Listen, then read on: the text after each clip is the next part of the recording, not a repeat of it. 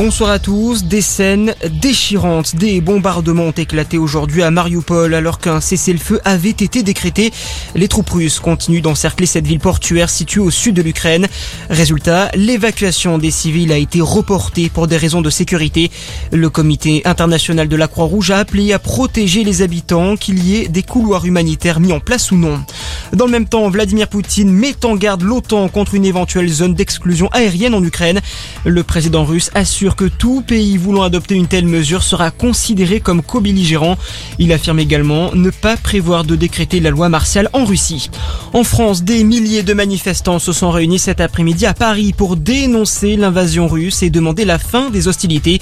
Des rassemblements en soutien du peuple ukrainien ont également eu lieu à Lille, Lyon, Grenoble, Toulouse ou encore à Cannes. Les 15 membres du Conseil de sécurité de l'ONU, eux, se retrouveront d'urgence lundi pour évoquer la crise humanitaire en Ukraine. Selon les Nations Unies, près de 1,37 million de personnes ont fui l'Ukraine depuis le 24 février. Dans le reste de l'actualité, la primaire populaire appelle à soutenir Jean-Luc Mélenchon. Le collectif qui vise à faire l'union de la gauche a dû changer de stratégie après l'abandon de Christiane Taubira, faute de parrainage. Un choix surprenant vu que le candidat de la France Insoumise était arrivé troisième de cette primaire populaire après Yannick Jadot. L'écologiste dénonce d'ailleurs un gag. L'association de victimes Life for Paris, partie civile au procès des attentats du 13 novembre, demande la diffusion d'images du massacre du Bataclan.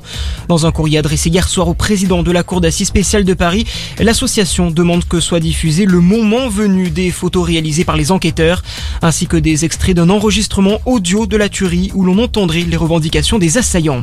Et puis en tennis, l'équipe de France qualifiée pour la phase finale de la Coupe Davis.